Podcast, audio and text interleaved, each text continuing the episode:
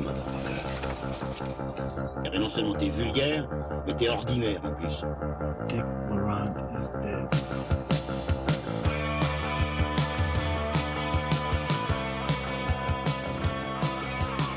Bonjour, bonsoir à toutes et à tous, chères auditrices et chers auditeurs cinéphiles, et bienvenue dans Transmission, la table ronde cinéphile qui fait le grand écart entre cinéma d'auteur et pop culture.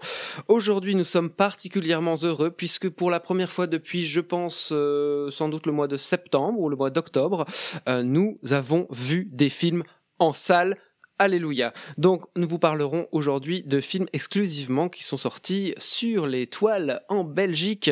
Euh, alors, donc, no Nomadland de Chloé Zhao. On parlera aussi de The Father de Florian Zeller, de Sons of Philadelphia de Jérémy Guez, et enfin de Slalom de Charlène Favier. Je suis pas vraiment entouré encore, nous sommes encore euh, en décharné, en distanciel, mais euh, mes amis sont là et nous nous apprêtons à nous retrouver bientôt. Euh, Julien Rombaud, bonjour. Bonjour tout le monde, bonjour Olivier. Alors, qu'est-ce que ça t'a fait de retourner en salle, mon cher Julien? Eh bien, du pur bonheur, évidemment. Euh, non, non, mais ça ça fait plaisir, effectivement, de se retrouver enfin immergé par l'image et non pas de la voir dans une petite lucarne, comme dirait l'autre. Godard, il lui disait que tu baisses les yeux quand tu regardes la télévision. Tandis qu'au cinéma, tu les lèves. Euh, alors, Manuel As, comment vas-tu? As-tu aimé ton retour en salle? Je, je vais, je vais très bien, j'adore tes imitations de, de Jean-Luc. C'est parce que vous n'avez pas entendu celle de Colin Farrell. Oh oui. Alors, euh, Lucien, euh, comment vas-tu? Bah, très bien. Et vous? Ça va. Qu'est-ce tu as aimé retourner en salle, Lucien? Bah, J'avais triché, j'étais retourné en salle, euh, j'avais été voir trois, trois films sur la, quatre films sur la même journée. Euh, pour le la réouverture un dimanche pour le Still Standing for Culture et euh, donc voilà j'a- j'avais eu un, un, un, un avant-goût il y a, il y a de ça quelques semaines ou quelques mois je ne sais plus Très bien. Bon, en tout cas, moi, personnellement, si vous voulez savoir, ça m'a fait aussi beaucoup de bien de pouvoir en effet m'immerger et de me couper de toute cette putain de vie qui me fait trop chier et d'être enfin dans le noir. le film, juste le film et moi. Alors, euh, j'ai une- un petit jeu de questions en première partie à cette émission, donc on va lancer Jack Slater. Je vous conseille d'être très prudent, ils m'obéissent au doigt et à l'œil. Et il me suffirait de claquer encore des doigts pour que demain vous soyez aspiré par une motocrotte sur le trottoir d'en face. Je ne saurais donc trop vous conseiller, ainsi qu'à votre tout-tout, de rentrer à la niche. Vous avez d'autres questions? Oui. Deux, très brèves. Primo, pourquoi est-ce que je perds mon temps avec un branquignol dans ton genre, alors que je pourrais faire des choses beaucoup plus risquées Comme ranger mes chaussettes, par exemple. Deuxio, comment comptes-tu claquer des doigts pour tes molosses une fois que je t'aurai bouffé les pouces des deux mains? Alors, aujourd'hui, messieurs, je pense que, à part émission rétrospective destinée à Elephant Man, nous euh, parlons pour la première fois d'un film avec le grand, l'immense, le génial, le euh, tous les superlatifs lui vont, euh, Anthony Hopkins. Donc, euh, l'homme qui a interprété trois fois Hannibal Lecter dans un grand film de Jonathan Demme et dans deux gros ratages de Ridley Scott et de Brett Ratner, qui vient d'obtenir un nouvel Oscar à 83 printemps. Donc, un petit hommage, même s'il est pas mort, mais bon, je me suis dit que fa- fallait bien que je trouve un sujet, quoi. Alors, euh, messieurs, le premier qui dit euh, pop, Nouri Bilstelan euh, a le a la parole. Alors, quel rôle ont en commun Anthony Hopkins, Peter Cushing et Hugh Jackman? Euh, Nouri Bilge euh, s'élance Oui. Le rôle de Van Euh, Helsing. ah ouais Ah, comment tu l'as squeezé, Manuel As. En effet, c'est. Mais bon, je donne quand même le point à Lucien Alflands, puisqu'il a dit Nouri Bilge Ceylan. Ok. Alors, vous le savez aussi sans doute, Anthony Hopkins est un grand spécialiste du grimage et du biopic. Alors, cette fois-ci, vous avez le droit de jouer à trois, donc euh, pas de réalisateur turc dans l'histoire. Euh, vous me donnez euh, les noms de trois personnages célèbres ayant réellement existé qu'il a incarné. Nixon Ça fait un Van Helsing Non, des, des vrais perso- personnages ayant existé, même dans l'Antiquité, pourquoi pas. Euh, Homer. Mais non, Homer. Homer, Homer, le mec qui, qui écrit. Non, il a pas Homer joué Simpson, Homer. Homer Simpson, dans un certain film d'Oliver. Stone. Exactement, dans un film d'Oliver Stone, un autre film Ouais. d'Oliver Stone. Ah mais oui, Mais il oui, joue oui. le tuteur d'Alexandre, mais. euh, Oui, voilà, donc Ptolémée dans Alexandre, euh, tout à fait d'Oliver Stone en 2004. Et, et, et ensuite, il a joué un peintre espagnol. Ah ben oui, euh, euh, euh, Picasso. ouais. Picasso Dans un film de qui? Euh, J'ai vu ce truc-là en plus, mais je me souviens absolument pas. Qui Dans a un film ça? de James Ivory en 96. Et sinon, il a fait aussi Alfred Hitchcock dans un très mauvais Ah, film mais de ouais. Sacha Ah, Gervasi oui. en J'ai vu 2013. ça aussi. Il a joué aussi Benoît XVI dans Les Deux Papes de Fernando Méries. Ok, alors, ensuite, à part les biopics, Anthony Hopkins est un grand spécialiste d'un autre truc. Un truc qui est de penser au chèque. Donc, il a joué dans beaucoup de mauvais films. Et notamment, dans un film croquignolé de 97, Sir Anthony fait équipe avec Alec Baldwin pour échapper à une bande d'ours sanguinaires. Savez-vous dans Euh, quel film? euh, Oui, j'en ai parlé l'autre jour à couteau tiré. Exactement, bravo Julien Rambaud, mais tu n'as pas de point puisque tu n'as pas dit Nourri Bill, je sais Nourri lent. À couteau tiré. Ok, bravo Julien, en effet, à couteau tiré de 97 de Lita Maori sur un scénario de David Mamet. Très bien, merci messieurs, nous allons maintenant parler de Nomadland, le film de Chloé Zhao.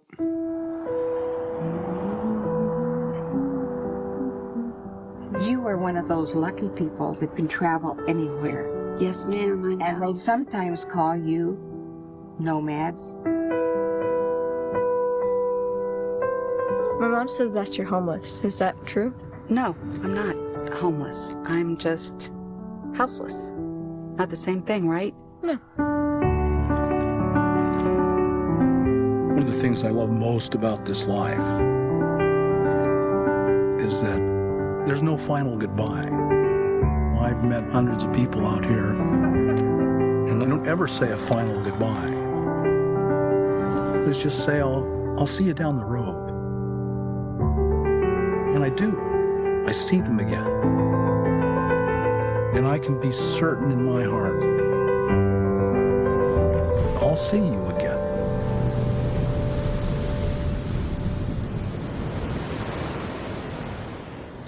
Nous parlons maintenant du film multi-récompensé de la saison dernière avec le Lion d'Or à Venise, des Golden Globes en cascade, des BAFTA et des Oscars qui viennent couronner le film, mais aussi son actrice-productrice Frances McDormand et sa scénariste, réalisatrice, monteuse Chloé Zhao pour sa réalisation pour le coup.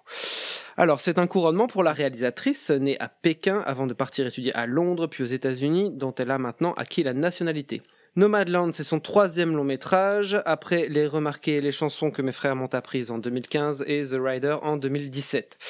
Ici, elle adapte le livre Nomadland Surviving America in the 21st Century de Jessica Bruder, un projet qui lui aurait été proposé directement par Frances McDormand elle-même.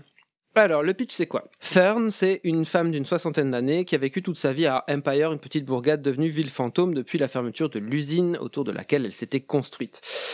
Après la mort de son mari Beau, elle aménage un van et le film commence alors qu'elle se décide de partir sur la route, vivre de travaux saisonniers et de dormir dans son camion. Le film retrace son parcours durant un peu plus d'une année au gré de ses rencontres avec quelques autres nouveaux nomades. On retrouve ici à la lumière Joshua James Richards qui avait œuvré sur les deux précédents longs métrages de Chloé Zhao. Le film est aussi interprété par David Strathairn, mais aussi une flopée de second rôles incarnés par des comédiens non professionnels attestant toujours de la filiation de ce film plus mainstream avec les films précédents de la réalisatrice.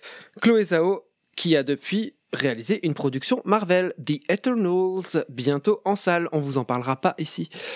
Alors, c'est Lucien qui va commencer sur le film de Chloé Zhao. Bah, euh, c'est une très grande déception pour moi, euh, dans le sens où c'est le deuxième film de, de Zhao que je vois et que j'avais adoré le premier. Et tout le film, je me suis demandé bah, comment euh, comment la, la réalisatrice de The Rider, qui était pour moi un, un film formidable, qui emmenait la moindre de ses propositions jusqu'à un, un certain aboutissement, euh, qui arrivait à mêler docu et fiction jusqu'à un trouble euh, palpable, euh, dont, dont, dont, Zhao arrivait euh, à, à, mêler un regard extérieur et intérieur sur les États-Unis, sur sur ses tropes, ses clichés, ses paysages, son histoire voilà comment elle, elle, faisait intervenir tous ces personnages, euh, certains qui refusent, d'autres qui euh, qui s'accrochent à l'histoire de ce pays et puis euh, qui arrivaient à traiter de la dépossession de de son propre corps, de ses propres capacités, de l'espace que l'on occupe, de ses terres. le tout mêlant la, la, la petite histoire réelle de ces personnages dans la dans la grande histoire pionnière du pays et comment est-ce qu'elle arrive à faire ce, ce, truc informe qui, qui ne sait absolument pas ce qu'il a raconté et qui en fait part de tous les mêmes postulats, c'est-à-dire que je, en fait je comprends vraiment pas comment elle peut réussir son, son, enfin à mon sens en tout cas réussir son premier film avec vraiment le, le même terreau et puis euh, se retrouver à faire ce truc qui, qui, qui était vraiment pour moi très très pénible quoi. C'est limite problématique je trouve dans la, dans la manière notamment dans, dans toutes les premières séquences du film, elle évacue tout ce qui constituait le, une grande partie du travail de, de, de disparaît toute la notion de, de, souffrance au travail, où les corps étaient heurtés, abîmés, dans des jobs le plus souvent quand même ingrats. Et cette séquence qui se déroule dans les entrepôts d'Amazon, elle est, à mon sens, assez éloquente de la manière dont euh, Zhao évacue totalement son sujet. T'as l'impression limite d'être à Disneyland à un moment. C'est quelque chose, moi, qui m'a vraiment mis extrêmement mal à l'aise, cette manière justement d'évacuer toute une toute une partie du récit et j'ai trouvé assez même assez dégueulasse en fait cette, idée de, de, de reprendre dans le film une grande partie des intervenants du bouquin pour leur faire jouer leur propre rôle à l'écran tout en tout en les dépossédant en fait de d'une partie de leur histoire. Et, au-delà de là je trouve de cet aspect assez problématique. Si on raisonne juste en, en termes de de cinéma c'est c'est le néant quoi elle a une matière formidable dans, dans ce livre qui, et elle la transforme en, elle transforme l'or en plomb, quoi, si on veut filer la métaphore de l'Ouest américain. Il y a, il y a notamment tout ce qui tourne autour de cette cité ouvrière devenue ville fantôme. Qui est évacuée en deux cartons. Qui, qui, est pourtant une très belle idée de cinéma et elle en fait rien. Peut-être à part dans son final, mais à mon sens, qui est pas du tout convaincant. Et euh, après, ça m'a rappelé un, autre film sur lequel on avait eu un, débat extrêmement houleux et qui était lui aussi passé par Venise avant de terminer son parcours aux Oscars, qui était le, le, le, le Joker de, de, Todd Phillips. Et pour moi, c'est de la même eau, c'est du, du cinéma Canada Dry, quoi. Ça se réfère à tout un pan du cinéma américain des années 70 et des années 70 pour complètement le dévitaliser, le vider de toute son essence, de, de, de toute âpreté, de toute sa substance pour faire un truc assez informe, complètement lisse. Pour Todd Phillips, c'était Scorsese là pour Zao c'est Chimino, mais c'est totalement factice, c'est totalement emprunté. Mais au-delà même du fait qu'elle qu'elle choisisse euh, d'évacuer tout, tout, tout, le tout le pendant politique de son de son récit, euh, enfin je veux dire pour au-delà de ça, la simple, le simple quotidien de ces personnages aurait pu être intéressant pour peu qu'il y ait un peu de brutalité, de, véracité dans ce qui est montré. Mais le, mais le tout est d'une platitude absolue. Tout ce qui devrait être un obstacle est évacué en, en, en 30 secondes de scène. Elle a la chiasse, deux secondes plus tard c'est réglé. Son ami va mourir, elle disparaît du récit, on s'en fout. Euh, elle est employée chez Amazon, bah, le boulot est routinier, ok, ça s'est montré, mais les collègues sont quand même vachement chouettes. Euh, un pneu crève, euh, on le change, elle se perd dans les roches, il y a un mec qui la retrouve dans la seconde qui suit. Euh, enfin, il y a, vraiment un truc. Euh, elle, oui, même au tout début. Enfin voilà, ce truc sur Empire, comme tu le dis, c'est évacué en deux cartons. Elle se débarrasse de tout ce qu'elle possède. Bah c'est pas grave, elle en a pas besoin. Et, même la situation qui l'amène euh, dans cette situation n'existe pas. Et euh, alors même que le film en plus joue presque en permanence de la de la de la mécanique du, du road movie, tailler, tailler la, la, route pour mieux comprendre qui on est en gros, et joue aussi euh, tout le temps sur sur l'idée que que, que le fait qu'elle prenne la route soit un choix ou non, euh, elle en fait rien. Alors à la fin, on apprend que bah oui, concrètement, c'est pas vraiment un choix. Enfin, c'est dit clairement euh, en, à l'image. Mais qu'est-ce que ça nous raconte sur le parcours de ce personnage ou même de ces personnages? Ça raconte, euh, ça raconte rien du tout. Et, pour moi, c'est vraiment problématique. À un moment, on se retrouve vraiment juste comme, comme. En fait, ça m'a à certains moments, ça m'a même rappelé Into the Wild dans sa, dans la construction du récit, qui n'avance que par scénettes dans un, dans un premier temps explicatif sur les personnages, et puis chaque chaque personne qu'elle croise sur la route a sa petite scène qui va verbaliser euh, de toutes toutes petites idées sur la liberté, sur le consumérisme, etc. Et puis euh, et, puis voilà. Qui quoi, ne fait que les vraiment, effleurer, quoi, en fait. hein. euh, Mais oui, c'est ça. Et en plus, Oui, en- n'oubliez pas que, vous, que nous sommes quatre, hein, messieurs. Euh, Julien. Non, non, mais c'est c'est c'est vrai ce que dit Lucien que effectivement il y a un aspect qui semble fonctionner par petites vignettes et par petits par petites touches comme ça, en essayant d'injecter dans un grand récit des euh, effectivement des petites paroles, des petits morceaux, des petits des petites anthologies pratiquement qui viendraient qui viendraient faire œuvre. Et c'est vrai que malheureusement c'est pas vraiment le cas. Après, moi, j'avais rien lu ni entendu sur le film, et justement, les, les passages qui m'intéressaient le plus étaient ceux, justement, qui, qui sont un peu pris sur le réel. Euh, les passages qui m'intéressent, c'est effectivement cette amie euh, Swanky, je crois qu'elle s'appelle, euh, qui parle de de, de, de sa vie, de ses meilleurs moments. C'est euh, ce mec qui veut retourner chez lui pour être un bon grand-père alors qu'il était absent. Mais le problème du film, c'est que on, on, on sent que tout ça est englobé euh, par de la fiction et par une par une envie de de d'y injecter ben euh, par par une actrice connue etc euh, quelque chose qui au final dénature complètement ce, ce réel. Enfin c'est à dire que je crois pas en ce mélange entre euh, Ma- McDormand et ces personnes rencontrées et ça fait un peu allez trucage plaqué quoi Ouais, moi je suis absolument d'accord avec ça. Alors même que pour moi c'était vraiment la, une des forces de The Rider. Là, en fait, le, le côté documentaire est totalement évacué, on ne le voit même plus. Et euh, ce qui est intéressant en soi, hein, ce qui était le cas dans, dans, dans The Rider, sauf qu'elle elle arrivait, enfin dans, dans The Rider c'était vraiment porteur d'émotions. Et euh, ici, à part, à part les trognes, je veux dire de certains vrais nomades, ça n'apporte bah, vraiment que très très peu en, en, aux scènes en tant que telles, quoi. Et moi, je suis pas vraiment d'accord avec toi, euh, Julien, quand tu dis que le, le réel, euh, du moins la fiction efface le réel dans, dans ce cas-là, parce que je trouve qu'en fait, de fiction, elle en fait pas grand-chose. C'est un film extrêmement décevant. Si ce n'était à la rigueur que qu'une vision documentaire, je l'accepterais.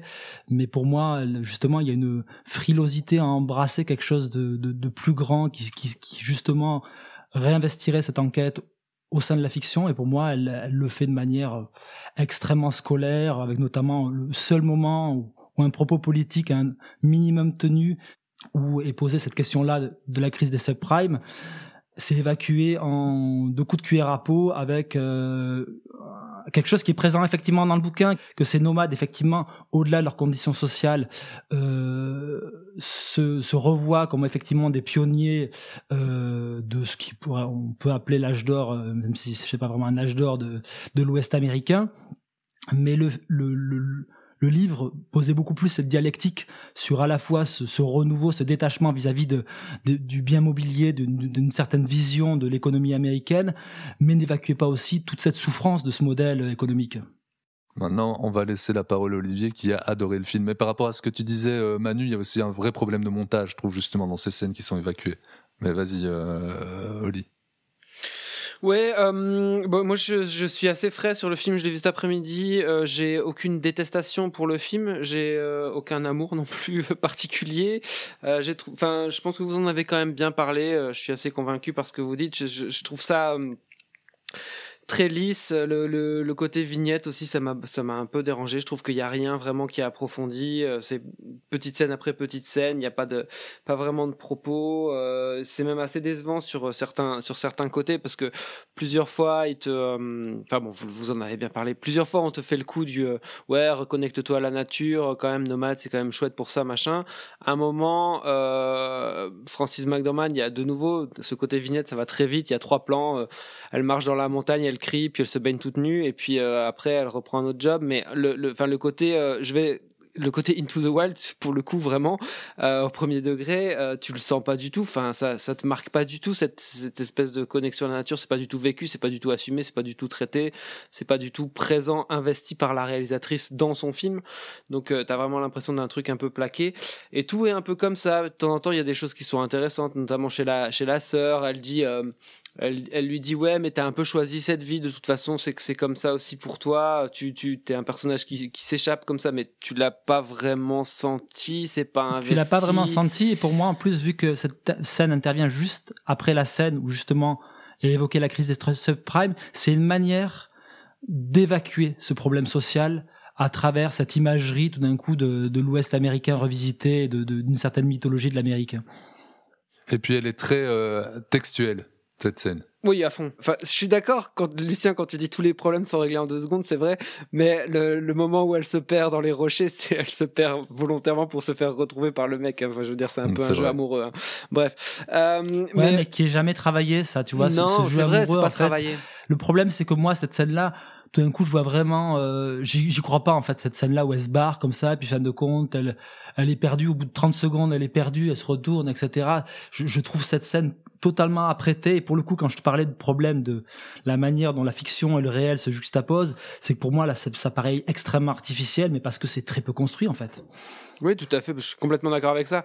Mais euh, je trouve que le, le, film est porté par euh, Francis Mac McDormand, qui, a, qui je trouve, un, un, une corporalité euh, intéressante. Elle est un peu de moins en moins féminine, un peu une espèce de, de bloc comme ça. Je trouve que c'est une actrice qui est intéressante à regarder. Elle a pas grand chose à faire pour, euh, pour, que, pour que je sois toujours un petit peu intéressé par, par, par la regarder, quoi.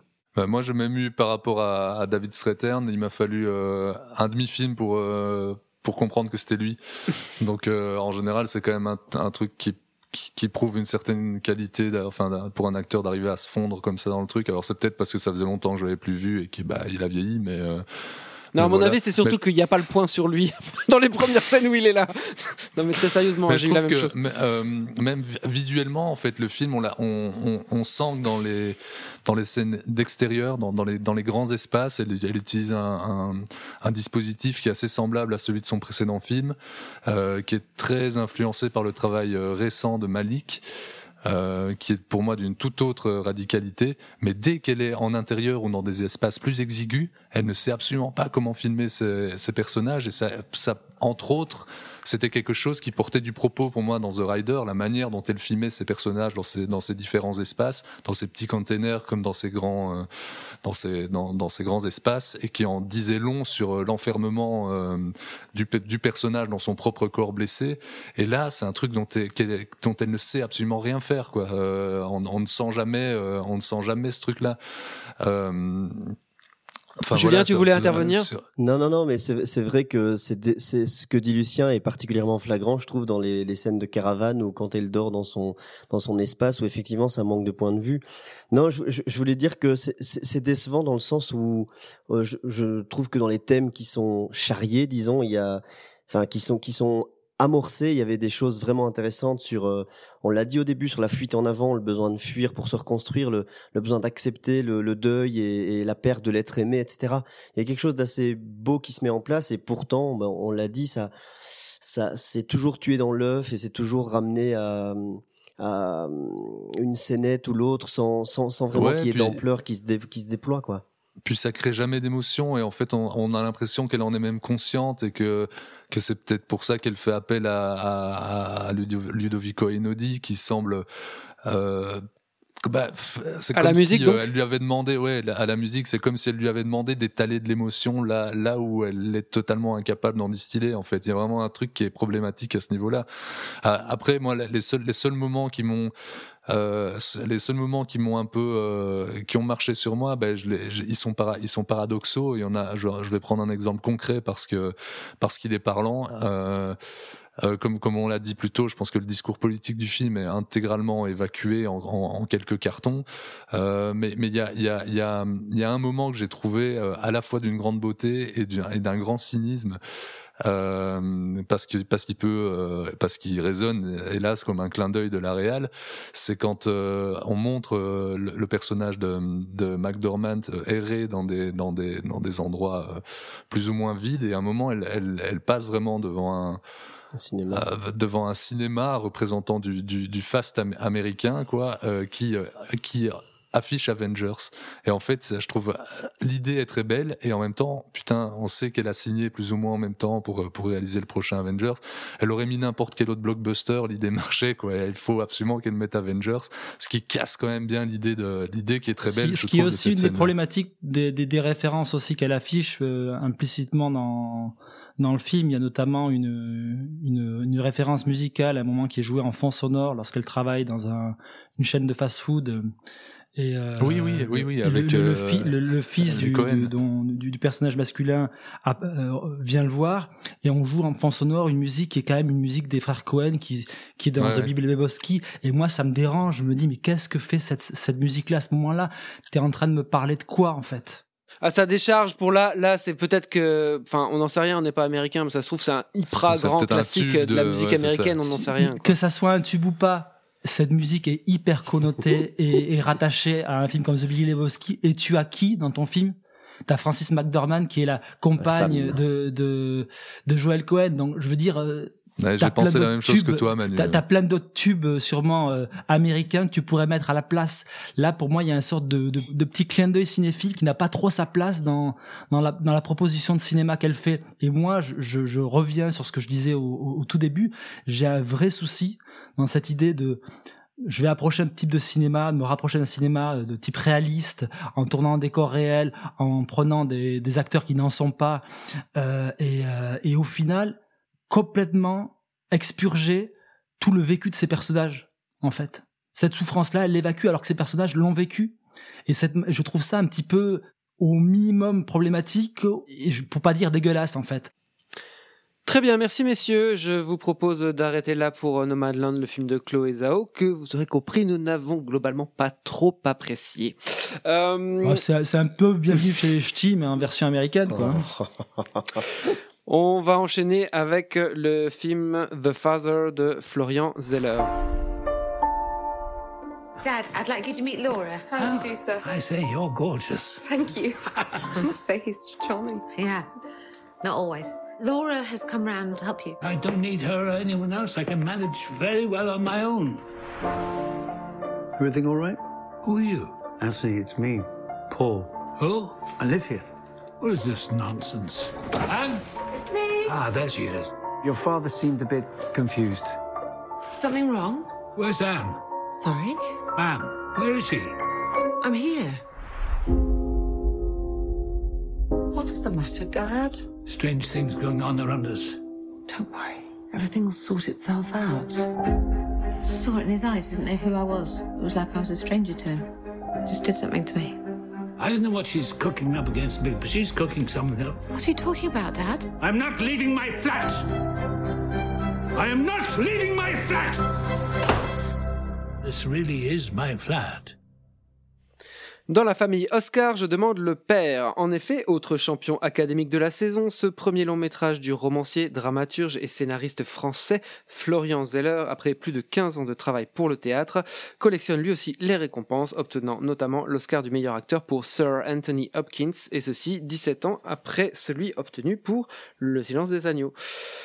Un autre Oscar pour euh, The Father a récompensé le travail de Florian Zeller pour son adaptation de sa propre pièce, à quatre mains avec Christopher Hampton, le grand scénariste anglais des Liaisons dangereuses 88, Mary Riley en 96, les deux pour Stephen Frears, ou encore de Atonement pour Joe Wright en 2007. Le pitch est simple, on se retrouve dans la tête et dans l'appartement d'Anthony, 83 ans, apparemment atteint de certains troubles psychologiques dus à son âge avancé. Il est entouré de sa fille Anne et de son gendre Paul, qui ne savent plus trop comment s'accommoder de ce vieil homme rendu irascible et imprévisible par la perte de ses capacités. Alors, le film est également interprété par Olivia Colman, la meilleure chose qu'on avait vue dans The Favourite de Yorgos Lantimos en 2018, et euh, Rufus Sewell bien longtemps après Dark City d'Alex Proyas en 98. À noter que Florian Zeller euh, et Christopher Hampton se sont depuis attelés à l'adaptation d'une autre pièce de Florian Zeller, The Sun, qui sera cette fois interprétée par Hugh Jackman et Laura Dern. Alors, c'est monsieur Julien Rombaud qui commence sur le film de Florian Zeller. Oui, tout à fait. Euh, déjà, je ne sais pas si on parle effectivement d'Alzheimer ou de démence, mais je, vais utiliser le terme sénilité ou démence. Mais bref, je, comprends l'intention du film et, et la trouve euh, bonne, louable ou ce, ce n'importe quel adjectif qu'on peut qu'on peut y mettre. Mais voilà, tenter de nous immerger dans la tête de, de, d'un homme qui est atteint de démence, de sénilité. Je trouve qu'il y arrive plus ou moins d'ailleurs. Mais euh, le problème pour moi, c'est qu'il y arrive par des biais qui ne sont pas les moyens du cinéma, mais plutôt de l'écriture, voire du théâtre, et que c'est jamais incarné, pour utiliser un, un mot, euh, dans la mise en scène, c'est jamais incarné de façon cinématographique. Je trouve que au niveau de l'écriture, il a la main vachement lourde et que ça tourne très vite euh, au scénario de Petit Malin qui euh, fait d'innombrables twists, euh, qui fonctionne au début, que, que, qui me surprennent et qui, et qui fonctionnent sur le film en lui-même, et puis qui deviennent répétitifs, d'autant qu'ils ne sont plus vraiment investis de de- de- d'autres façons que ce soit, mais plutôt toujours de la même façon. Et euh, au, au bout d'un moment, quand, quand, quand il pense voir apparaître quelqu'un et que c'est quelqu'un d'autre qui apparaît, par exemple, quand il se trompe de personne et quand il, quand il s'embrouille un peu la mémoire, et que ça fait la cinquième ou la sixième fois que je le vois, et que finalement, en fait, ce sont des infirmiers qui se révèlent être, bon, je spoil un peu, mais des infirmiers qui se révèlent être dans la maison de repos, etc. euh, Je trouve que ça devient, ça devient vraiment symboliquement lourdingue. Et en fait, c'est ce qui m'ennuie avec ce film, c'est que ce sont des idées d'écriture qui font un peu plouf euh, parce que c'est esthétiquement très pauvre et que je suis jamais perdu dans le film parce que les coutures sont très apparentes et que je vois surtout quelqu'un qui essaye à tout prix de nous perdre euh, avec beaucoup d'applications, avec beaucoup de sérieux mais très peu de génie. Ben, c'est intéressant ce que tu dis parce que moi je me suis beaucoup posé la question sur euh, sur pourquoi le film m'a- m'avait aussi peu touché et ne m'avait absolument pas amené là où il aurait dû m'amener. Et euh, même si je trouve que le film repose sur une idée de narration assez intéressante, celle justement d'épouser par sa forme dramaturgique ben, à la fois le chemin de pensée de son personnage, mais là où tu, tu, tu pointes quelque chose de juste, c'est qu'effectivement, c'est quelque chose qui se retrouve principalement à l'écriture. C'est, à mon sens, assez révélateur que ben, justement, le film ne commence pas, comme le disait Olivier, sur le personnage d'Anthony Hopkins, mais il commence par 20 minutes autour de sa fille. Et euh, c'est quand même tout un des problèmes du, du récit qui, en fait, ne, ne fonctionne pas réellement à la première personne. Et il m'empêche, en fait, de d'être ému par le, le parcours du personnage d'Anthony Hopkins parce que régulièrement en fait il est dans un registre beaucoup plus de thriller avec des régulièrement des, des plans qui ne sont pas qui sont décorés de la vision de celle d'Anthony Hopkins pour pour créer une sorte de, de, de, de twist qui serait censé représenter cette vision du personnage de sa, de sa perte de repère mais qui au final ne sont que des des rouages d'écriture et sont assez peu portés par la mise en scène. Et c'est voilà c'est à mon sens voilà un des, des gros soucis du film c'est qu'il ne colle pas complètement à la au point de vue d'Anthony Hopkins Ben, et surtout que je trouve que ces twists, enfin je l'ai, je l'ai amorcé, mais fonctionnent vraiment sur la même mécanique et qu'il y a ni changement de point de vue, vu qu'on est tout le temps immergé dans la tête de ce type, ni changement de rythme. Alors on revit ad nauseam les mêmes choses et effectivement c'est c'est l'idée de la maladie, je crois, de, de revivre ad nauseam et de de plus savoir ce qui a été fait, ce qui n'a pas été fait, etc. Mais euh, en, en faisant toujours la même petite recette finalement en jouant effectivement avec ces codes de un peu thriller ça finit par euh, lasser complètement et effectivement j'ai jamais été ému par le film jamais jamais jamais Et justement, ces codes de thriller vont à l'encontre de l'émotion. Il y a cette séquence-là, notamment la séquence, sans trop la spoiler, mais qui est une séquence qui se rapporte à la mort d'un de ces êtres chers.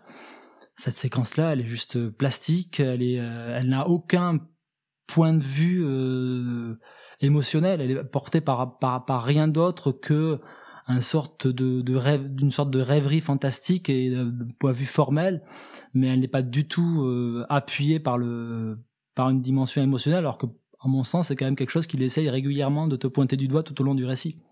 Mais bon, je crois que Olivier est en train de perdre la mémoire, donc il va peut-être nous, nous dire, lui, euh, si ce film-là colle bien euh, à la représentation d'une personne sénile. Non, non, je vous, je vous écoute, les gars, puisque euh, c'est assez instructif ce que vous dites, parce que en effet, moi, le film ne m'a absolument pas non plus passionné. euh, donc voilà, on est très d'accord ce soir.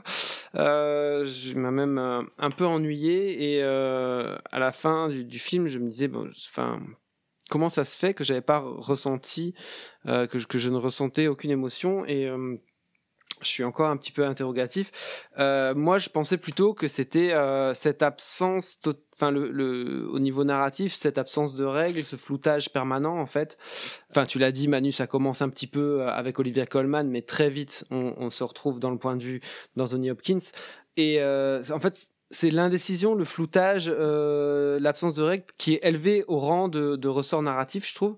Et du coup, je je rentre jamais, je rentre jamais dans le film parce que je sais, je, sais jamais. euh, comme comme tu l'as dit aussi, Julien, c'est assez mal. Enfin, tout est un peu tout le temps sur le même rythme comme ça. Euh, et euh, je voilà, j'ai pas j'ai pas d'accroche avec le film. J'ai aucun moment où je peux vraiment me- glisser dedans et me laisser aller au récit. Après, là où je trouve que le film réussit un truc, c'est que avec l'évolution du décor notamment, il y a une espèce d'inquiétante euh, étrangeté comme ça qui se développe tout au long du film, qui est en effet sur un espèce de registre un peu étrange, un peu sur le thriller, un peu sur, enfin c'est un film un peu, un peu entre plusieurs eaux comme ça, et euh, qui du coup, euh, enfin même qui quelquefois peut, pense, peut laisser penser à Polanski, je trouve. Très très lointainement. Moi j'ai beaucoup pensé.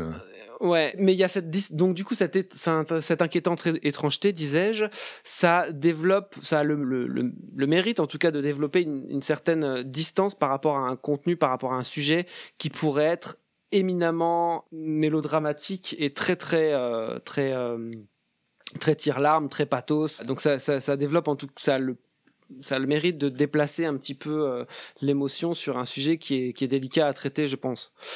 Voilà, Lucien?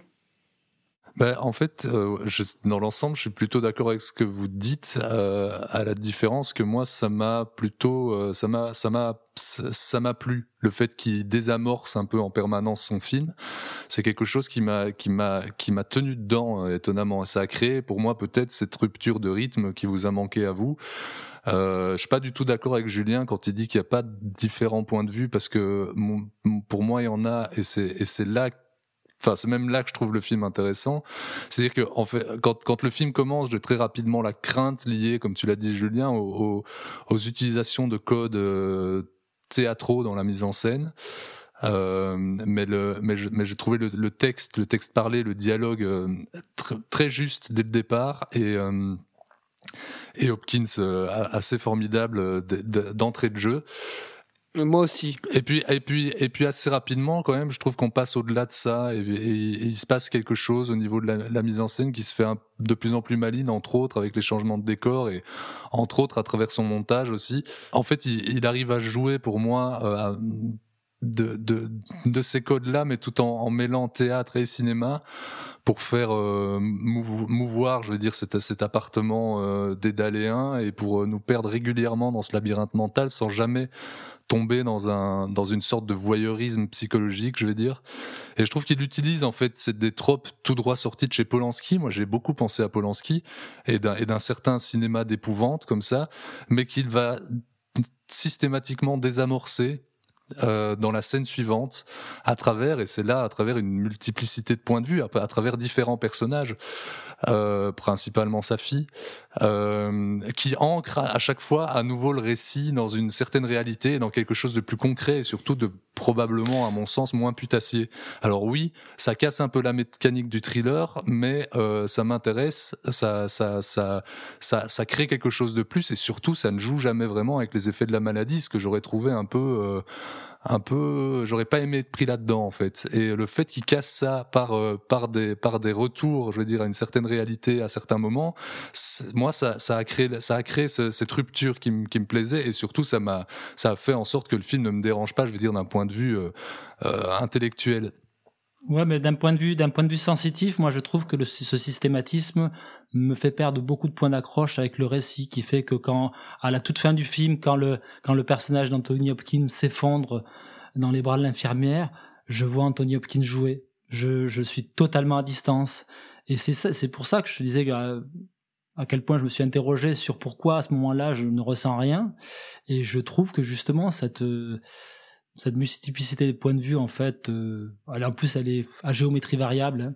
elle est principalement là au début euh, elle avec, est moins là à la euh, fin avec ouais. le personnage de, de, la, de la de, de la de la fille qui disparaît assez progressivement au, au fil du récit et voilà je pense qu'il y a quand même un un problème de, de, de tenue à ce niveau-là. J'ai un vrai souci qui est pas du tout un souci de positionnement idéologique ou quoi que ce soit. C'est vraiment un point de vue, d'un point de vue émotionnel, le, le film ne, ne, ne m'atteint pas, quoi sur le côté émotionnel, je suis assez d'accord, même si le film m'a ému plusieurs fois. Et je pense que par l'intelligence de son montage, à certains moments, euh, le montage qui lui aussi joue de ce côté pluriel, je vais dire, même si aussi rendu pluriel par la maladie qui elle-même brouille les pistes, peut potentiellement faire euh, résonner ça dans, dans disons, dans, dans, dans des intimités différentes, dans des, dans des choses différentes, chez des gens différents, pour des raisons différentes.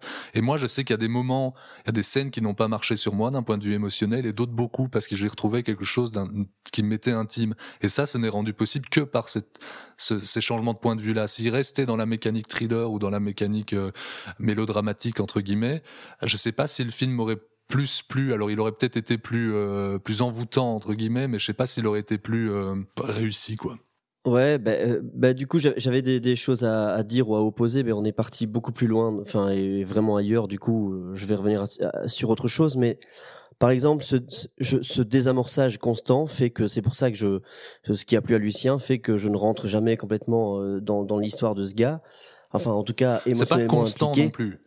Non, il mais... le fait pour moi, il le fait juste assez régulièrement que que pour euh, pouvoir en jouer sans que ce soit ridicule, quoi.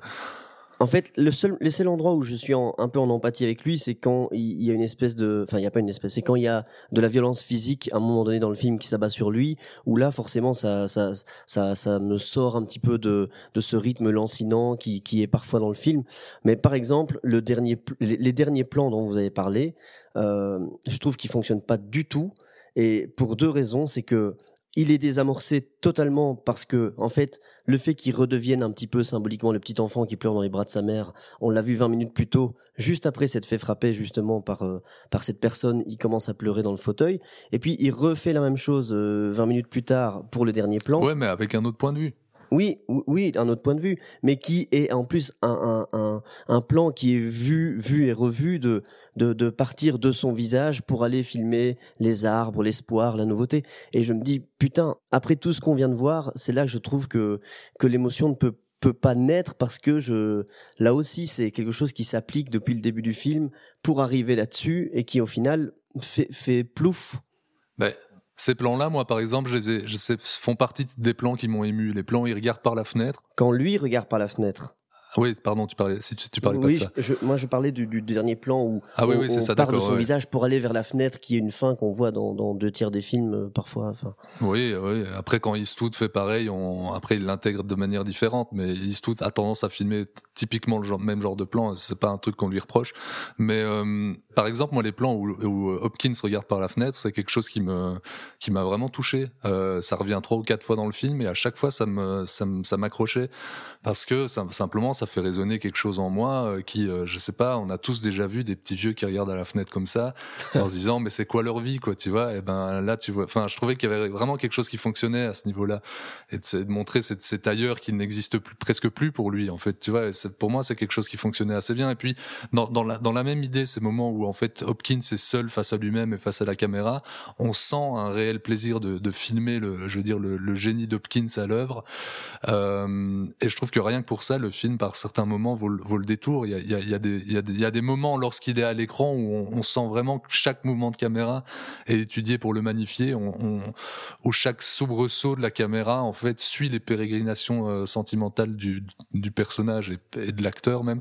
Je trouve que ça, c'est des choses qui, qui sont intéressantes, même si euh, c'est pas révolutionnaire non plus à mon sens, c'est trop, et c'est justement, effectivement, c'est cet effet de, de reposer sur le génie d'Hopkins qui m'a parfois gêné dans le sens où je vais peut-être vous faire bondir, mais je l'ai pas trouvé si incroyable que ça, parce que je trouve qu'il il, il manque de souplesse dans, dans, enfin, évidemment, qui suis-je pour dire ça, mais il manque de souplesse dans son jeu par rapport à ce qu'on a pu le voir faire, et que je trouve que ça tourne parfois un peu aux euh, formule néophienne, au one old man show, tu vois, il y a, y a un, la, la, scène des claquettes, etc., où il, où il sort tout son attirail, enfin, il y a un moment donné où je me dis, ok, c'est bon. C'est pas, c'est parce que le personnage se met en scène. Ça, c'est vraiment l'exemple typique du personnage qui se met en scène devant la jeune femme. Ça, ouais. ça a une logique euh, narrative, quoi. Oui, c'est une logique narrative, mais c'est parce que oui, en effet, j'ai ressenti C'est cette ça mécanique aussi, dont mais... je parlais qui va être tout le temps entre euh, séduction, envie, et puis finalement euh, déception, que ce ne soit pas elle, déception que ce soit quelqu'un d'autre. Et c'est une mécanique qui tourne un peu à vide. Mais bon, après, le film est pas désagréable non plus. Hein. Et il y a à mon sens aussi une, des manières à des moments de, de forcer un peu l'empathie sur le personnage, notamment avec toutes ces confrontations avec le personnage du mari, qui moi me pose problème, qui est un personnage je trouve assez désagréable, assez mal construit, assez unilatéral, et en plus qui utilise peu, quasiment peu que dans une optique de, de, de, de, thriller et de suspense, et qui pose quand même problème parce que euh, il revient régulièrement sur le même registre. En plus, il bon je pense que c'est pas innocent qu'il sa première apparition il soit sous les traits de de Mark Gatiss qui est le, le co-scénariste de la série Sherlock de, et acteur de la sur série. la BBC qui, qui charrie un, un, un, certain background et aussi le personnage de, de, de Rufus Sewell d'une certaine manière Donc tu as oublié de citer un des faits de gloire, euh, Olivier, qui était Vignan de Fabrice Duels.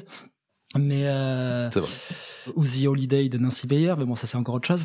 mais euh, mais voilà, moi j'ai vraiment un souci sur la, la- sur ce, ce- cette construction un petit peu euh, du, du, du personnage, euh, ce personnage un peu repoussoir du du mari.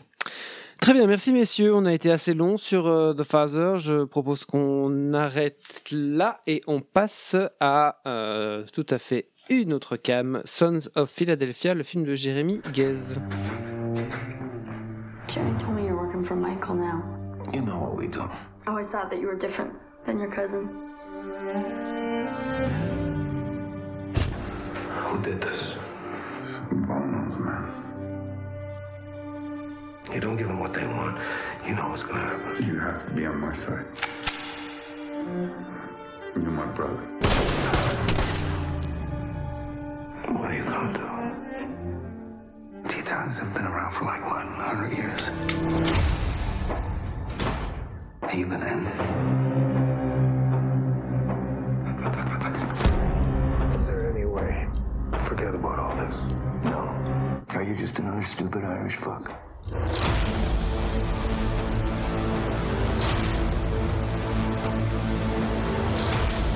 act like you're ashamed we're cousins. Who do you think set up your father? You got no clue? Get off of me!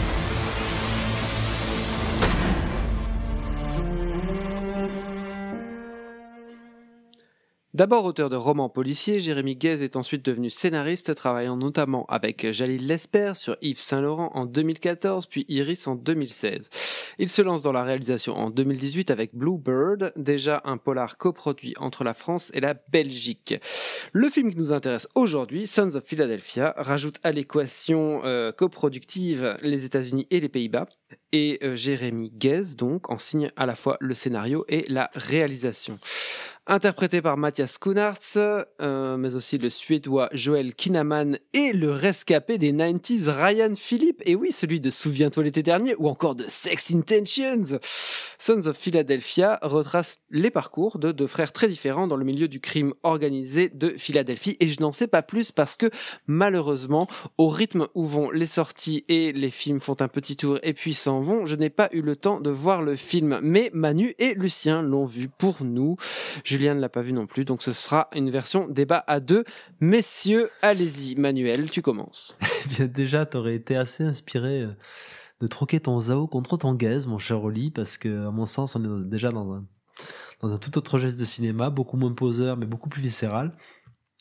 On avait déjà parlé euh, de, en tout début d'année de, de, son premier film, Bluebird, qui personnellement a été un de mes, mes petits coups de cœur de, de l'année dernière. Et je trouve que justement, on retrouve ici toutes les qualités qu'on a pu retrouver dans son précédent film, tant que ce soit dans la peinture de ses personnages que dans la compréhension intime, vraiment qu'il a des, des codes et des archétypes du cinéma de genre.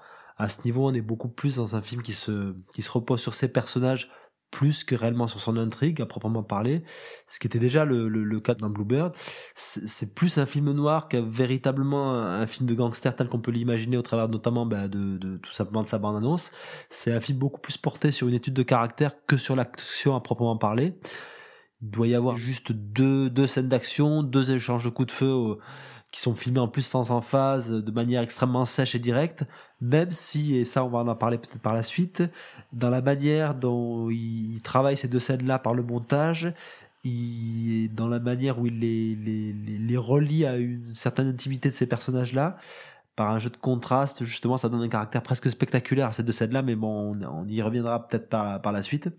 Et c'est aussi, tout simplement, à mon sens, un des, un des meilleurs rôles de Schoonart. Il y a eu, il y a une manière très juste et extrêmement juste de, de, d'opposer son caractère extrêmement imposant à cette fragilité qu'on peut déceler, euh, que ce soit dans son regard, qui est quelque chose d'assez récurrent dans, dans, dans, dans sa filmo, mais qui repose toujours sur un équilibre à mon sens assez fragile et qui est pas toujours très bien dosé dans, tous les films où il apparaît. Je pense notamment à tout ce qui touche à sa veine polar, que ce soit chez Roscam avec Bullhead, Quand vient la nuit, l'adaptation de, de Lehen ou même le, le fidèle qu'on avait chroniqué ici, ou par exemple dans, dans Frère ennemi de David Olofen.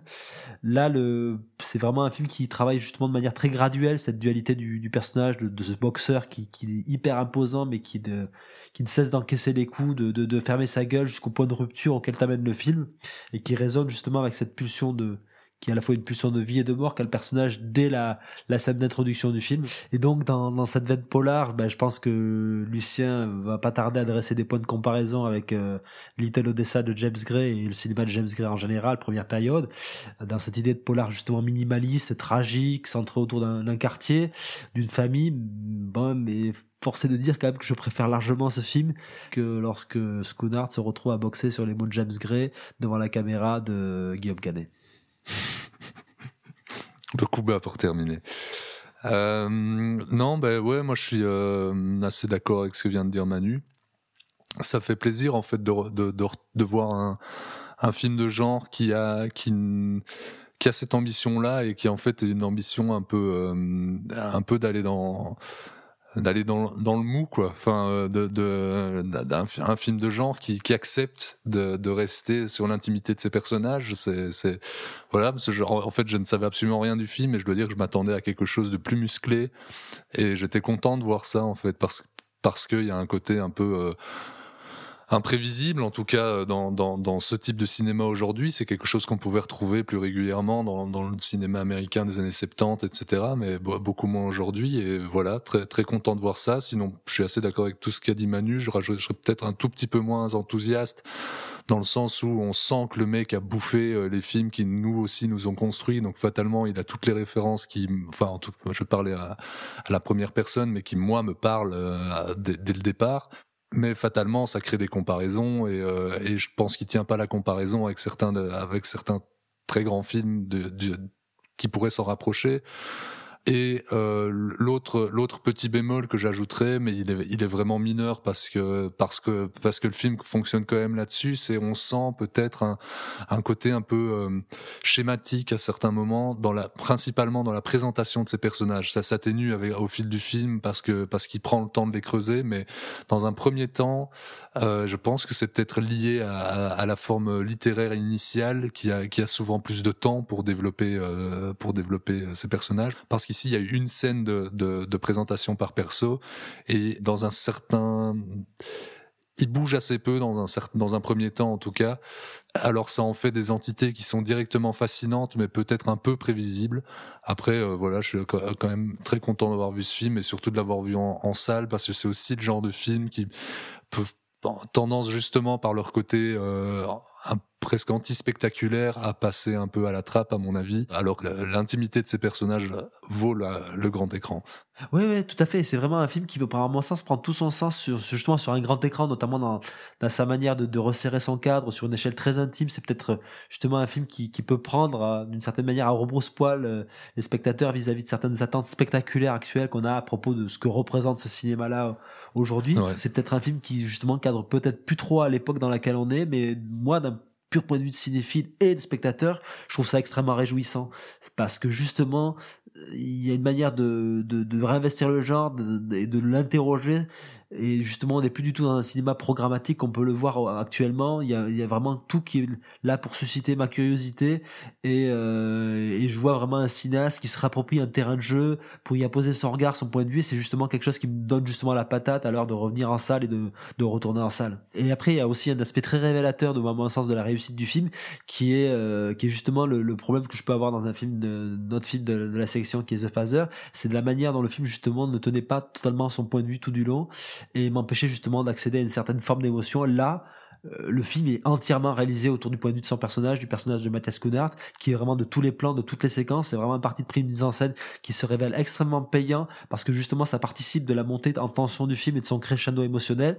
Et là, j'en reviens ben, aux deux scènes d'action dont, dont, je parlais auparavant et la manière dont il les fait résonner avec l'intimité du personnage principal, justement par un jeu de montage entre le love interest du film et ce personnage interprété par Schoonart et cette scène d'action à proprement parler, cette manière de présenter ces scènes d'action sur un prisme tout sauf spectaculaire offre justement un caractère presque lyrique à ces deux scènes parce qu'elles sont entièrement portées sur le ressenti du personnage principal. Et, tout ça en plus c'est fait à l'économie. Le budget du film doit pas être énorme, il doit tourner je pense autour de, des 4-5 millions de dollars, peut-être pas plus, peut-être même moins.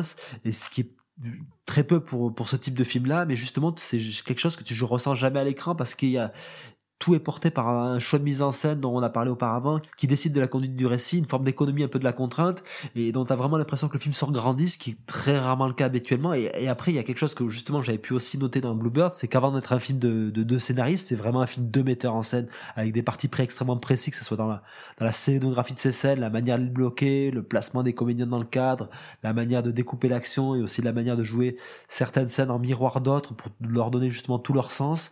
Je pense par exemple bah, justement au dernier coup d'éclat du film avec cette idée de montage alterné dont on a parlé, entre une scène de discussion entre Schoonart et sa compagne et la fusillade qui va éclater, et juste par le placement des comédiens dans le cadre qui fait justement écho à une une scène précédente du film, ça suffit à te faire ressentir le, le, point de bascule du personnage de Schoonart. Et déjà, rien que pour ce genre de, de, de, petits détails, détails qui n'en sont pas, il faut vraiment, à mon sens, découvrir euh, Son Philadelphia et continuer à suivre la carrière de, de. Voilà, pour moi, j'étais particulièrement content de, de retourner en salle pour voir ça. Et c'est un sentiment et quelque chose que j'ai pas forcément retrouvé dans les, autres films de la sélection de ce soir, même si bon, j'ai pas vu pour le coup cela. Bah, et tout ça à travers une, une, une certaine simplicité dans sa mise en place, ce qui est quand même, euh, j'ai l'impression aussi de plus, enfin, tu viens de bien en, en parler euh, Manu, mais ce qui est de plus en plus rare, euh, j'ai l'impression au cinéma actuellement et particulièrement dans ce genre de film, et euh, ça m'a même poussé, mais tu, tu l'as évoqué brièvement, euh, c'est en fait, on, voit tellement de films dont on, qui ont des budgets faramineux et dont on voit pas l'argent euh, à l'écran. Et là, c'est un film fauché, mais dont on ne voit jamais qu'il est fauché. Et ça, ça en dit long sur le sur le talent de de, de, de mise en scène de oui. Et puis je pense que le seul endroit où on voit que effectivement les limites budgétaires du film, c'est c'est dans l'aspect où bah, il a assez peu tourné, je pense au au state littéralement, et je pense à la dimension justement de quartier anthropologique du, du film, elle est, elle est elle est beaucoup plus esquissée qu'elle n'est qu'elle n'est présente quoi. Bah, il y a quand même des moments où on la sent. Euh, oui, et... mais il y a une. En fait, il y a des il y a des vrais moments où, où ça m'a fait penser à alors euh, pas pas dans dans le cinéma en tant que tel, mais euh, ça m'a fait penser à, l'économie que pouvait avoir euh, Tourneur sur certains de ses films, tu vois, euh, à, à, bah, à, vraiment utiliser beaucoup le hors champ, etc. Mais ça marche très très bien. Eh, tu le vois, la manière dont, dont, dont, il place, dont sont construits ces settings entre les personnages, c'est plus du tout un truc que tu vois actuellement. Ah ouais, Et pourtant, c'est une, une, force de la mise en scène classique américaine, la manière de, la manière dont sont orientés les personnages, de jouer quelquefois le côté très statique de d'une conversation, et c'est ultra payant. Ouais, c'est particulièrement parlant, je trouve, dans la scène de d'euthanasie du cheval. Ouais, moi je trouve aussi la scène de confrontation avec la fille. Ouais, aussi. Ouais, dans l'appartement clos comme ça où le, moment où justement elle le traite de lâche et qui est ce, ce setting qui reprend à la à la toute fin du, du film dans la dans la séquence finale. Merci messieurs. Euh, Manu, tu n'as pas vu le dernier film du programme, donc euh, nous n'allons plus t'entendre pendant quelques instants. Euh, mais tu peux nous poser des questions sur le débat fascinant que nous aurons à propos de Slalom, le film de Charlène oh Favier dont on parle tout de suite. Lise Lopez, 15 ans, 1m60. Va falloir que tu t'accroches. Personne va te faire de cadeaux ici. À partir de demain, c'est 10 heures de sport par semaine, en plus des cours et des entraînements le week-end. Hop, hop, hop, hop, hop, hop. Tu donnes tout là Non, je regarde un peu. Je t'ai laissé 20 messages au moins cette semaine. Je rentre, je suis crevé, je m'écroule. Tu vois le mec derrière toi, c'est le coach de l'équipe de France. Et il pense que t'as rien à foutre ici. Il est toujours comme ça, Fred. Avec plus et plus il te casse, plus tu l'écoutes, et plus tu l'écoutes, meilleur tu deviens. Je veux savoir ce que t'as dans le ventre là, hein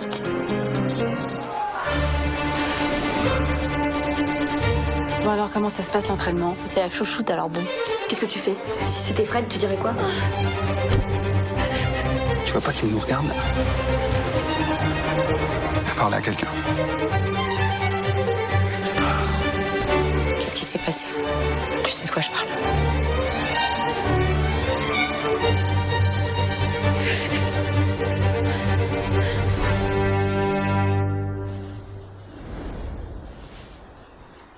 Labellisé Cannes 2020, Slalom est le premier long métrage de Charlène Favier. Autrice de courts-métrages, de documentaires, photographe, artiste, productrice, Charlène Favier se tourne vers le cinéma après des études de théâtre. Son précédent court-métrage Odolgari en 2017 mettait déjà en scène la jeune actrice Noé Habitat, qu'on retrouve donc dans le rôle principal de Slalom et qui interprétait aussi le rôle titre d'Ava de Léa Misius la même année que ce court-métrage, donc en 2017. Alors, le pitch, c'est quoi? Slalom, ça raconte l'histoire de la jeune Lise Lopez qui intègre la section ski-études d'un lycée de Bourg-Saint-Maurice euh, dans les Alpes françaises. Elle s'y lie vite d'amitié avec la jeune Lilou, rencontre Max le beau gosse, mais surtout fait la connaissance de Fred, son entraîneur, qui après quelques primades va s'intéresser à Lise de plus en plus près à mesure que la très jeune et très motivée jeune fille démontre un talent de skieuse de plus en plus prometteur. Vous avez entendu, j'ai dit très jeune et très motivée jeune fille, donc ça veut dire qu'elle est vraiment très jeune. Le scénario est très motivé. Euh, le scénario serait inspiré de la propre expérience de Charlène Favier, skieuse de compétition jusqu'à ses 15 ans. Fred, donc l'entraîneur, lui, est interprété par Jérémy Régnier. Et la photographie est signée de Yann Marito, qui avait déjà signé l'image des cours de Charlène Favier et a obtenu un prix, le prix de la meilleure photographie, n'est-ce pas, dans notre cher festival de Namur. Alors, c'est moi qui commence sur le film. Alors, euh, c'est assez compliqué.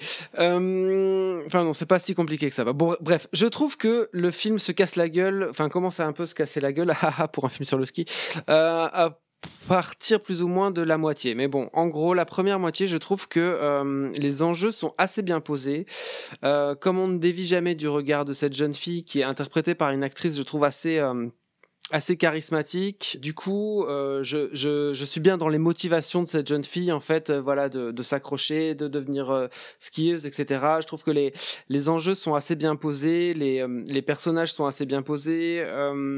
c'est assez prometteur, je trouve, dans la première moitié, même si des fois c'est super lourd, notamment tout ce qui concerne le rapport entre la fille et, et sa mère, alors que c'est hyper clé dans le récit, c'est posé de manière super lourde au début, mais bon, bref, je, je m'en fous, je, je, je suis dans le film, euh, ça va, j'a- j'achète quoi.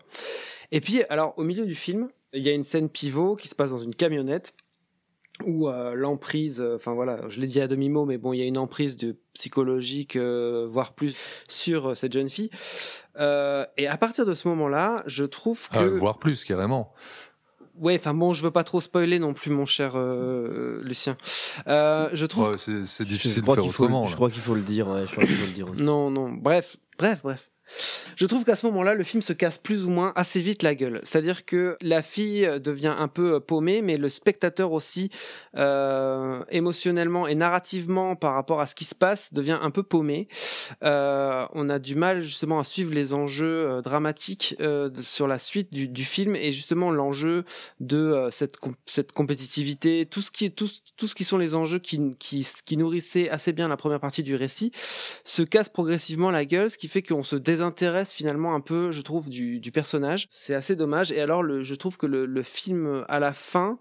Euh, et alors que narrativement, ce qui se passe est très intéressant euh, au niveau du, parcours du personnage. La mise en scène recourt à un espèce d'allégorie, euh, une métaphore euh, sur la dernière séquence que je trouve mais pas inspirée, mais du tout et euh, qui euh, dramatiquement émotionnellement euh, tombe vraiment à plat. Et c'est assez voilà c'est assez frustrant c'est- assez dommage C'est quelque chose qu'elle fait depuis le début, hein, l'allégorie, euh, depuis le début du film, l'allégorie entre le sport et, et l'impact des personnes extérieures sur, euh, sur le corps de cette jeune femme, ou la découverte du corps d'un point de vue sportif et sexuel, euh, les courses de ski, qui sont, bah, comme bah, même le, le, le titre en tant que tel est une allégorie.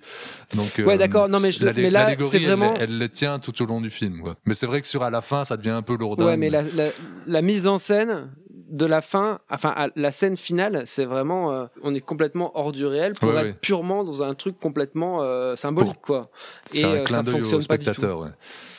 Je suis d'accord avec ça. Euh, c'est je suis d'accord avec ce que tu dis sur la fin et sur euh, cette séquence qui fonctionne pas. Par contre, euh, ça va être un, un débat rigolo. Je trouve précisément l'inverse, Olivier, en fait. Euh... et oui. Euh, si- en- en- Mais ça, c'est ton côté gros dégueulasse. non, bah juste, justement, parlons-en.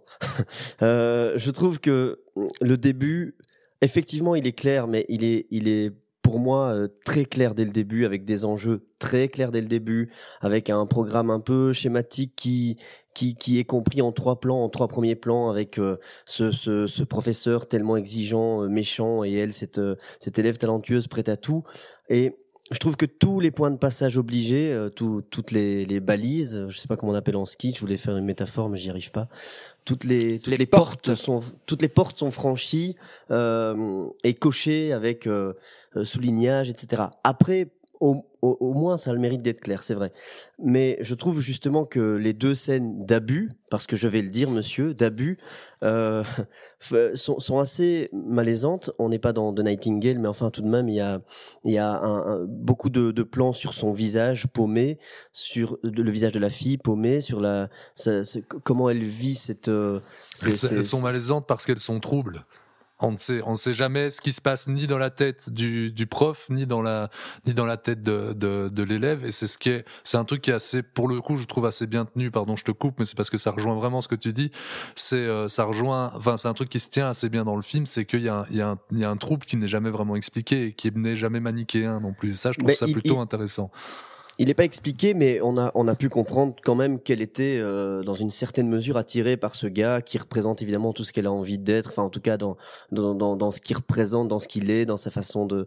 Donc c'est vrai que le trouble euh, et le paradoxe qu'elle a d'être à la fois paumée d'enfant qui est en train de se fissurer, qui est en train de perdre son adolescence, et tout à la fois euh, est-ce que je dois aimer est-ce que est-ce que j'aime ce qui se passe est-ce que qu'est-ce voilà je trouve que c'est assez intéressant et que ça met euh, effectivement euh, une espèce de voile après sur le film et je, te comprends Olivier as raison de dire que ensuite c'est beaucoup plus diffus et beaucoup plus elle, elle est complètement paumée et je, je, oui, les enjeux sont moins clairs et ce, ce qui est raconté moins clair.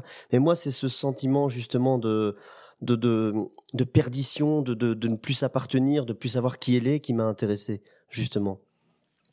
Après, euh, je crois que finalement, on dit un peu la même chose, si ce n'est qu'on l'a ressenti de, différentes façons. Ouais, mais là où euh, c'est intéressant ce que tu dis, moi je me suis dit aussi, ouais, mais euh, c'est logique que je sois paumé dans la deuxième partie puisque le personnage est paumé aussi.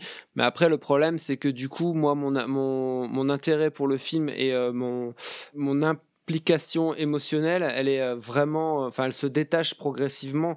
Et ça, ça, je trouve ça assez con. Après, vous dites que le film est, euh, enfin, il y a un trouble. En effet, chez elle, il y a un trouble qui peut être intéressant, mais je trouve que, mis à part un peu dans le, jeu de Noé Habitat, c'est pas traité. et chez, chez Jérémy Régnier, excusez-moi, mais c'est juste un gros con. Enfin, c'est parce, que c'est parce que Noé Habitat est une meilleure actrice que Jérémy Régnier n'est un, bon, un bon acteur, si.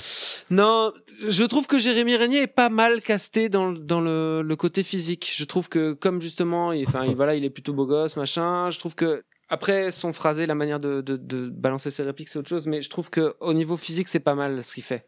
Parce que je trouve même que, dans, en fait, son, son, l'esthétisation de certaines de ces scènes de, de, de, de semi-manipulation, on va dire, de, bah, ces scènes qui ne sont jamais euh, claires sur ce qu'elles dégagent en fait.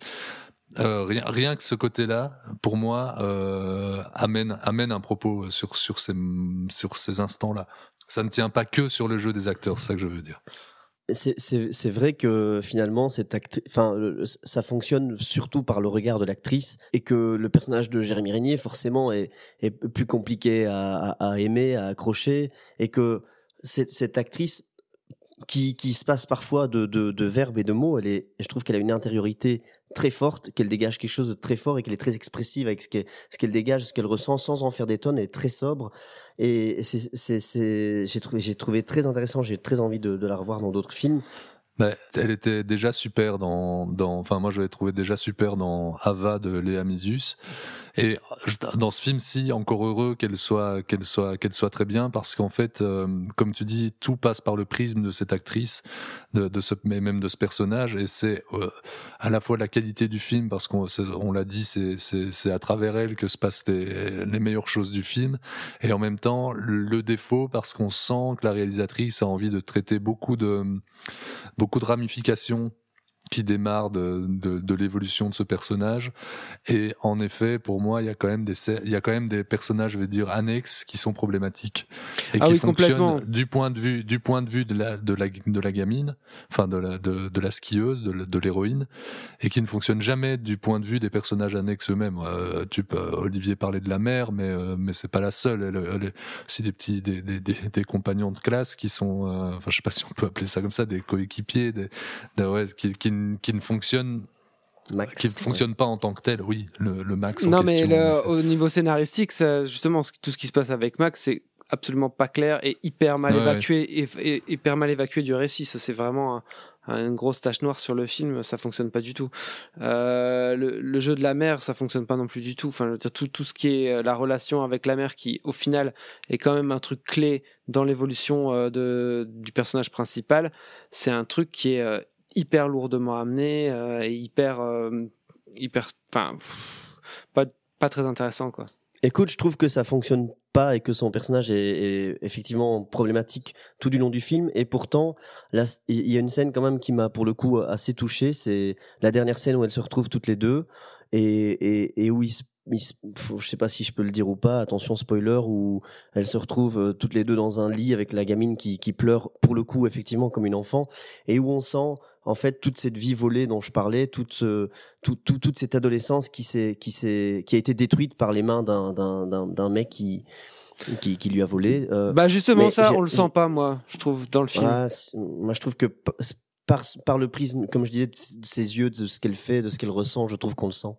Non, moi je trouve qu'on sent juste qu'elle est paumée, mais qu'elle est détruite par un type qui a une emprise sur elle. Je suis désolé, mais ça, dans, dans le film, c'est- pas là, quoi. Enfin, moi je trouve personnellement. Ensuite, euh, pour terminer, l'image est régulièrement dégueulasse, hein, mais euh, j'ai trouvé. euh, Ah je suis absolument d'accord parce que pour le coup, je trouve qu'en extérieur, le premier plan, par exemple sur les montagnes, etc., fonctionne assez bien. Et puis rapidement, quand on se retrouve dans des intérieurs, on a l'impression que c'est éclairé au néon de cantine euh, sans, sans, sans retouche sur la lumière. Quoi. Après, dans les dialogues, il y a quand même encore des trucs très compliqués, je trouve. Oui. D'ailleurs aussi en, en première partie. Est-ce qu'ils sont sublimés comme chez Ozon Non, mais comme pas comme et Chiche. C'était un, un grand, un grand moment, le ozon de, de, de notre histoire de transmission. Merci messieurs, on va s'arrêter ici sur euh, le film de Charlène Favier, euh, qui ne nous enthousiasme pas très franchement, comme vous l'aurez compris. Et on passe tout de suite au conseil. Donc euh, Harry Callahan a quelque chose à nous dire. Écoute, pourrieux.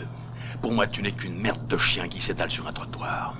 Et tu sais ce qu'on fait d'une merde de ce genre? On peut l'enlever soigneusement avec une pelle, on peut laisser la pluie et le vent la balayer, ou bien on peut l'écraser. Alors si tu veux un conseil d'ami, choisis bien l'endroit où on te chiera. Et nous voici dans le dernier temps de cette émission, le temps des conseils Manuelas. Eh ben moi, je, je ne vais pas conseiller un film, j'ai conseillé un livre qui est trouvable facilement en poche au, au prix d'une place de cinéma. Euh, 52 ce euros, c'est ça euh, euh, Non, 8,50 euros, qui s'appelle Nomadland, qui apparemment aurait inspiré un, un film à Oscar du, du même nom, où on y parle notamment de la colline à des yeux, de de mythes westerniens, de d'Amérique euh, déclassée, euh, de nouveaux pionniers, de manière beaucoup plus convaincante euh, que chez la future réalisatrice de Marvel. Euh, ok, le livre, il est euh, en français et il est sorti chez quel éditeur, mon cher Manu? Il est dans la collection J'ai lu en français, euh, très facilement trouvable. Ça a Merci. l'air tellement blasé. Faisons les choses sérieusement. Hein Alors, monsieur Julien Rambaud. Oui, euh, je voulais bon bah, transition. Je voulais proposer quelque chose qui dénote un peu dans le programme puisque je veux parler d'une comédie. Euh, non, non, mais hum, je veux même parler d'une série, euh, d'une comédie qui est Fleabag, qui a été déjà beaucoup vue euh, et dont pour Mais laquelle il y a je Olivia n'attendais Colman absolument- dedans. Oui, pour laquelle je n'attendais absolument rien, mais qui m'a accueilli avec son son ce- son humour noir, cynique et son flegme et son son flegme britannique. Euh, et puis surtout, c'est un, vous, vous savez que j'ai une attention particulière pour les actrices et les acteurs évidemment, et c'est vraiment ici la, la Les naissance. actrices, on savait. cas- ouais. c'est en tout cas la, la naissance ou, ou l'explosion d'une actrice euh, sous nos yeux, je trouve, avec cette Phoebe Waller-Bridge que je trouve extraordinaire de liberté, de fantaisie et à la fois de précision. C'est-à-dire qu'elle est to- to- totalement débridée et à la fois euh, très très précise dans ce qu'elle fait, ce qui ce qui est pas toujours très très simple. C'est à la fois très drôle et à la fois toujours un peu grinçant. C'est déjà un humour un peu malaisant, comme on peut voir dans The Office par exemple, euh, à la base de The Office. Et euh, c'est une c'est une comédienne qui a été qui développe la série Killing Eve et qui prochainement sera à l'affiche de de de grands de grandes productions vu qu'elle sera dans le prochain James Bond et dans le prochain Indiana Jones, euh, hein. Indiana Jones de James Mangold. Donc, elle n'a pas tapé dans l'œil que de Julien. Quelle drôle de phrase. Ok, très bien. Eh bien, euh, tant que Lucien cherche encore euh, son conseil. Non, moi je peux. Je... voilà. Ah, pardon. Merci. Euh, donc, euh, vous avez, euh, je, je vais sans doute vous étonner aussi parce que je vais parler d'une comédie et une comédie euh, qui est réalisée par euh, une réalisatrice sur laquelle j'avais des a priori énormes. Euh, elle sort un film ces jours-ci, c'est Julie Delpy. Elle sort un film qui s'appelle My Zoé, euh, que je n'ai pas vu, mais euh, il se trouve que bizarrement, j'ai vu son film euh, de 2011 qui s'appelle Le Skylab et que j'ai plutôt apprécié, je vais vous dire. Et je vais vous dire pourquoi. Alors, euh, le début et la fin est absolument catastrophique. Euh, le découpage est complètement aux fraises, mais par contre, Le milieu est à chier. non, non, non, justement, je trouve que elle a. Et c'est ça qui est très drôle. Non, mais vous allez me laisser finir ou quoi? C'est pas parce que je parle d'un film français réalisé par une femme que vous allez tout de suite euh, me couper et vous foutre de ma gueule, non? Non, moi j'ai de la sympathie pour Julie Delpy aussi. Ok, alors, par contre, elle a un talent certain, et je dirais même un certain talent, pour euh, introduire des personnages de manière extrêmement rapide, et aussi de, de- de- d'insuffler un rythme. Je trouve dans, dans son film, c'est une comédie, et euh, qui ne manque pas de rythme, justement, qui euh, regorge de personnages, il doit bien en avoir une quinzaine, et qui sont tous extrêmement bien euh, caractérisés en très peu de choses, ce qui peut la rapprocher quelque part de Clint Eastwood, n'est-ce pas? On va terminer avec euh, Lucien. Provocation. Bah, euh, moi, comme euh, à part les films du programme, j'ai pas vu un film depuis euh, et même un, un de ceux-là que j'avais pas que j'avais vu il y a six mois, j'ai pas vu un film depuis euh, des semaines. Je vais vous parler d'un truc dont j'ai vu une partie euh, qui s'appelle euh, Cruella, qui est euh, juste une merde. Enfin voilà, il y a pas d'autre mot. Et ce qui m'a permis de euh, de, de m'intéresser au précédent film de ce réalisateur qui n'est autre que Aitonia, mais qui est en fait une merde aussi. Pourquoi est-ce que tout le monde en a fait un J'en avais entendu énormément de bien, donc je me disais, mais enfin, comment est-ce que le mec qui a fait ce film que, sur lequel tout le monde se se, se gausse euh, finit par des euh, séquences de patinage assez dégueulasses. ah ouais non mais il souvenir. y a, rien à sauver dans ce film la narration est, est à chier Alors, je suis absolument pas d'accord avec ce que vous dites. Moi, je trouve que le film est tout à fait Oui, t'avais potable. aimé Aitonia Olivier. Oui, moi, je trouvais, j'ai trouvé que c'était euh, relativement, enfin, c'est tout à fait euh, regardable. Euh, j'ai trouvé ça euh, plutôt amusant. Après, le film est pas du tout assez frais dans ma mémoire pour en parler euh, convenablement, mais je me rappelle que je n'avais absolument pas euh, souffert en regardant ce film. J'avais même pris un certain Ah, plaisir. moi, j'ai- bah, c'est tout simple, j'ai pas été jusqu'au bout, euh, comme pour Cruella. Euh, Ah bah c'est peut-être peut-être que c'est pour ça Lucien peut-être que tu vois si tu regardes pas les films jusqu'au Ouais, mais bout j'ai tenu, j'ai tenu bien 1h20 sur les deux heures et ça m'a fait penser juste à du du du, du Scorsese euh, qui qui, bah, ferait un- mal, qui co-réaliserait qui co-réaliserait avec Danny Boone. ça ressemble plus, ça ressemble plus à du David de Russell qu'à du Scorsese à mon sens. Mais toi qui es un amoureux par contre de, de Colin Farrell, je te conseille quand même son autre précédent film qui est Fright Night. Mais que j'ai vu, ah putain, c'est le même aussi. Ah ouais, ok, bah, c'est mon nouveau réalisateur préféré, c'est bon. Ok, donc on va mettre le bonnet du cancre sur Lucien Alflans, mais n'empêche que on l'invitera encore la prochaine fois. Euh, Merci messieurs pour cette émission et euh, on se retrouve, je l'espère, assez bientôt et euh, en, en réel, j'espère aussi. Merci, à bientôt, au revoir. Euh, Likez-nous, Facebook, euh, Twitter, Instagram, on fait des jeux, on fait plein de trucs, des concours, euh, vous pouvez gagner des photos de Lucien nu. Euh, il y a Et aussi, comme, et comme Anthony Hopkins, on est bientôt sur TikTok. hein. voilà. Ouais, absolument. On va faire des lives avec des perroquets et pas que des photos. Sinon, donc, euh, PodCloud, euh, Mixcloud, Podcast Addict, euh, Apple Podcast euh, et d'autres applications. YouTube. Voilà. Donc, retrouvez-nous et euh, faites-nous des retours euh, si vous nous écoutez jusqu'au bout. Merci. Au revoir et à bientôt.